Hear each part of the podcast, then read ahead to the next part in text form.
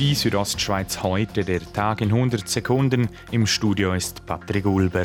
Altbundesrätin und Prosenektute-Präsidentin Evelyn Wittmer-Schlumpf wehrt sich für die Menschen im Pensionsalter. Es sei zu rigoros, alle 1,6 Millionen Menschen im Pensionsalter allein aufgrund des Alters der sogenannten Corona-Risikogruppe zuzurechnen, sagte Evelyn Wittmer-Schlumpf im Interview mit dem Sonntagsblick. Auf der A13 bei Roveredo ist es heute Vormittag zu einem Verkehrsunfall gekommen. Zwei Autos kollidierten seitlich frontal im Tunnel San Fedele, wie die Kantonspolizei Graubünden mitteilte.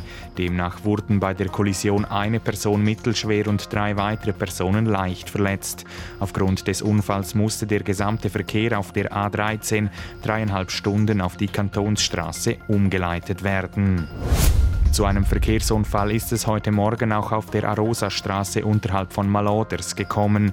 Wie die Stadtpolizei Chur mitteilte, setzte ein Autofahrer zum Überholmanöver an. Dabei kam es zu einer Frontalkollision mit einem anderen Auto.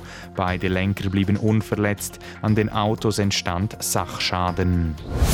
Heute ist es am frühen Morgen auf der Grabenstraße in Chur zu einem Selbstunfall mit einem Auto gekommen. Wie die Stadtpolizei mitteilte, geriet der 43-jährige Lenker mit seinem Auto auf der Höhe des Fontana Parks auf die Gegenfahrbahn und kollidierte dort mit einem Baumstrunk. Beide Insassen des Autos blieben unverletzt. Die Südostschweiz heute, der Tag in 100 Sekunden, auch als Podcast erhältlich.